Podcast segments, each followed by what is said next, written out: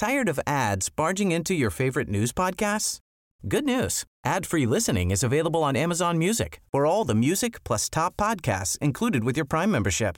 Stay up to date on everything newsworthy by downloading the Amazon Music app for free or go to amazon.com slash news ad free. That's amazon.com slash news ad free to catch up on the latest episodes without the ads. ¿Usted se ha puesto a pensar cuántos refrescos, ya no a la semana, cuántos refrescos se toma al día o cuántos refrescos permite que sus hijos se tomen? Tú, Alex, ¿cuántos refrescos te tomas? Híjole, sí tengo un problema de pronto con las gaseosas. ¿Te gusta? Y a veces me tomo por lo menos, a veces, un refresco al día. Sí. Y son que 355 ¿Pero diario? mililitros. Sí, por más que le metas al que like. Mira, aquí Javier, tres refrescos. El productor y, y está todos- flaco, pero con un chorro de azúcar en el cuerpo. No, pero bueno, está, está flaco, pero está joven. Y eso es lo que no se prevé, porque muchas veces, desde que estás joven, dices, no, pues me tomo uno, me tomo dos. Conozco mucha gente que le encanta este refresco de cola y que no puede vivir sin ese refresco y se toma por lo menos dos refrescos de cola al día. Imagínate al está- año, al año lo que significa eso. O sea, Está ¿cuántos cañón. litros al año consume más o menos un mexicano en promedio? 163. 163 litros. Así es como lo de, ¿qué será? Un tambo o dos tambos de esos grandes. Eh, imagínate, cada, cada refresco son como 8 cucharadas de azúcar. No, no, no, no. Es impresionante la cantidad de azúcar que comemos y tomamos los mexicanos. Y es que, fíjese usted, ponga atención, porque además a veces no nos damos cuenta y dejamos que los niños pues le den una probadita, ¿no? Pues que tiene, que le dé un traguito. Al final pues no nos damos cuenta de la cantidad, como dices Alex, de azúcar que están tomando los niños y esto cómo va a repercutir en su salud cuando somos un país de obesos. O sea, México es uno de los países con mayor obesidad en el mundo. Y es que la UNAM alertó sobre el consumo excesivo de refresco porque la Universidad de Yale indica que eh, México pues es el, me- el primer consumidor de refrescos por encima de Estados Unidos. Como decías, son 163 litros por persona por encima de los 118 que se toma eh, por persona en Estados Unidos, cada uno de ellos. Y es que pues la obesidad, la diabetes, el envejeci- envejecimiento prematuro y derrames cerebrales pueden ser como lo que ocasiona el beber estos eh, pues refrescos todos los días y la cantidad en la que lo tomamos. Y para hablar de ello, pues agradecemos a la nutrióloga Ella es Mónica Hurtado y es especialista en diabetes y es importante esta mirada que ella tiene porque precisamente la ingesta desmedida de refrescos deriva en este tipo de enfermedades, obesidad, diabetes, en la que somos campeones también en el, en el mundo. Somos primeros consumidores, obviamente que eso detona todo este tipo de enfermedades lo y eso malo. representa además un grave desfalco, por decirlo de esa manera, de las finanzas es, públicas es al de sistema salud de pública, salubridad. claro. Y bueno, pues para que nos dé los detalles, Mónica Hurtado, especialista en diabetes, muy buenos días. Hola, muy bonito día, Alex y Sofi. Este, bueno, muchísimas gracias.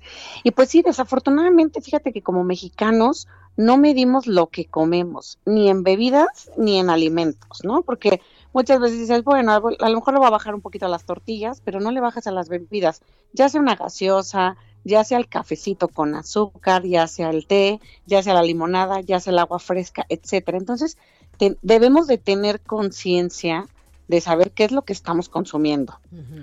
Sí, y llama la atención que en medio de esta revelación que hace la Universidad de Yale y que retoma la UNAM, eh, que nos da los números que nos dejan paralizados, hace unos días hubo en el paquete del presupuesto para el año 2020 y que se discutía en la Cámara de Diputados, un grupo de cabilderos, precisamente de las refresqueras, festejaba en el restaurante de la Cámara de Diputados que les hayan perdonado eh, impuestos extras para, para ello, por todo lo que representa. ¿Cuáles son, eh, ya lo dijimos de manera general, pero las derivaciones precisamente del exceso de consumo de refrescos.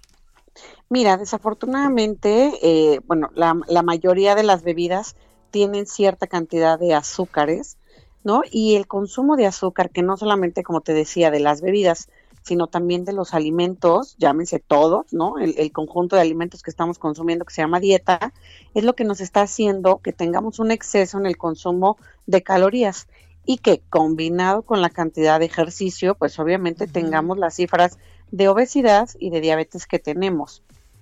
Entonces, ¿qué es lo que tenemos que hacer? Pues obviamente poner atención en la dieta. ¿Por qué? Porque las consecuencias son graves, como ustedes bien lo han comentado, principalmente obesidad, diabetes, hipertensión, que son derivadas de estos malos hábitos que tenemos los mexicanos. Y también, bueno, algo que, que, hemos observado es que, bueno, ahorita que comentas lo de lo del IEPS, es que desafortunadamente yo como nutrióloga es no he visto un programa que sea derivado del, del, dinero que se ha recaudado con estos JEPs desde hace algunos años, ¿no? Entonces, me parece que si hoy se van a poner más impuestos a las bebidas azucaradas o a los alimentos que tienen exceso en calorías, tendríamos que estar pendientes de que esto, este dinero vaya realmente a un programa, es decir, que funcione Incluso a campañas de prevención, ¿no? Que nunca tenemos, que es...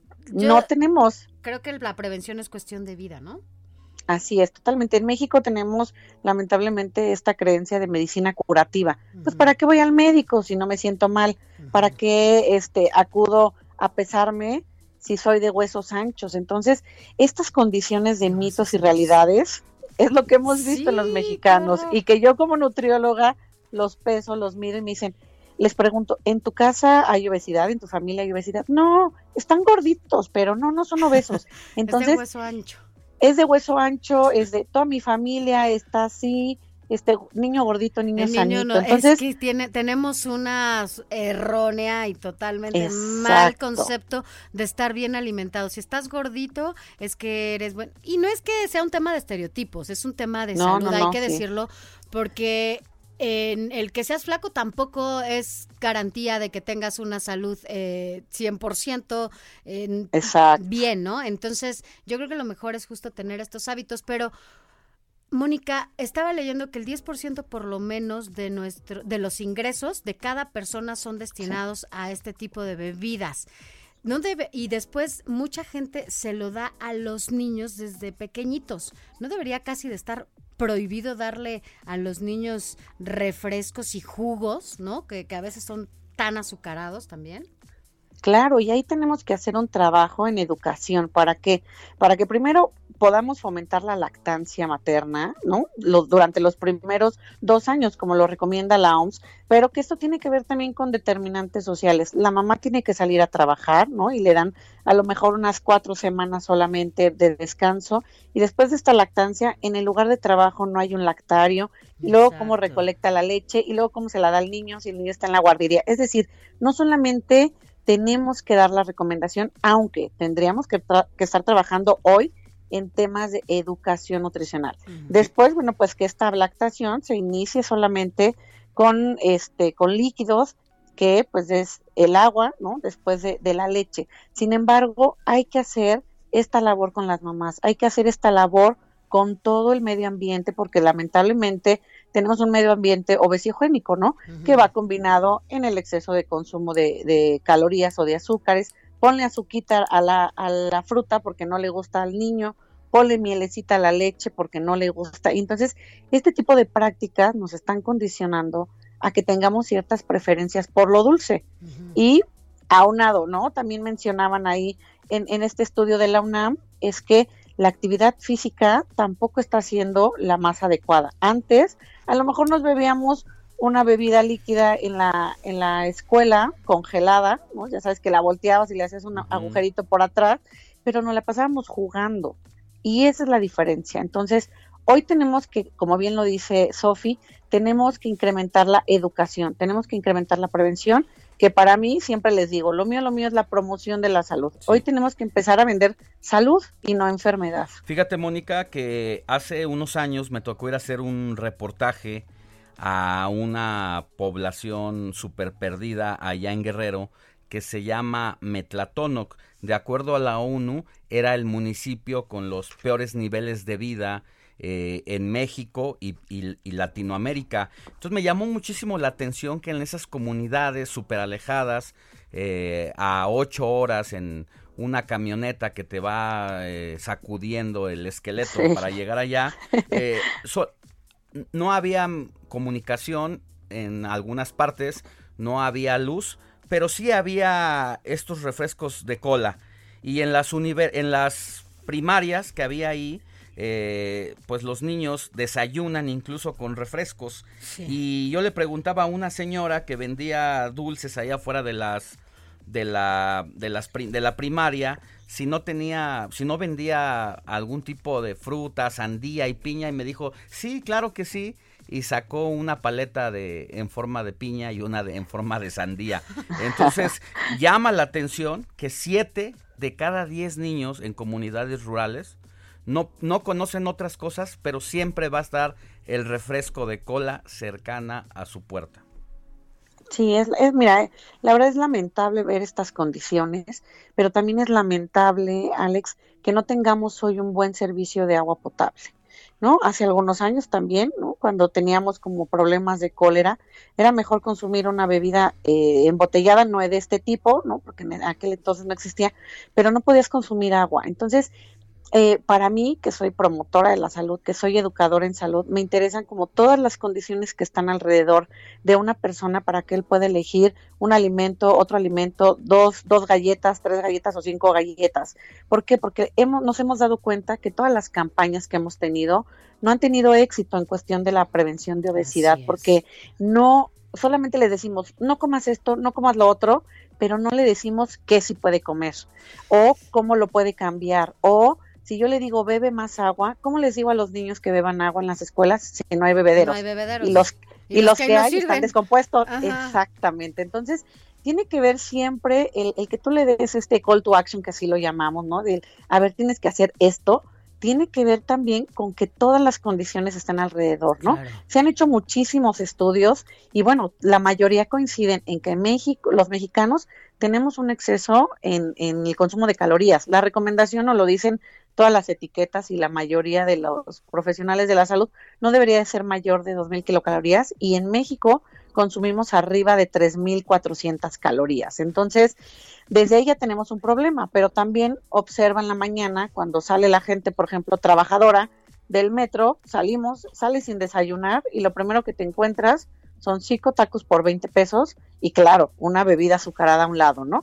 Entonces, es una condición que va más allá de una preferencia, tiene que ver con una pobreza cultural en cuestión de alimentación, una pobreza económica, por supuesto, pero cuando que tenemos un país tan rico en su naturaleza, en donde podríamos injusto, eh, digo, justamente a partir de estas regiones, ¿no? Tan, tan ricas en, en el campo y, y, dotándolas de todas las herramientas y el financiamiento importante para que la gente no se muera de hambre y tampoco sufra de este tipo de enfermedades, ¿no? Nutrir al campo sería importante para poder empezar a eh, tener otros hábitos alimenticios, incluso para que no se muera la gente de hambre.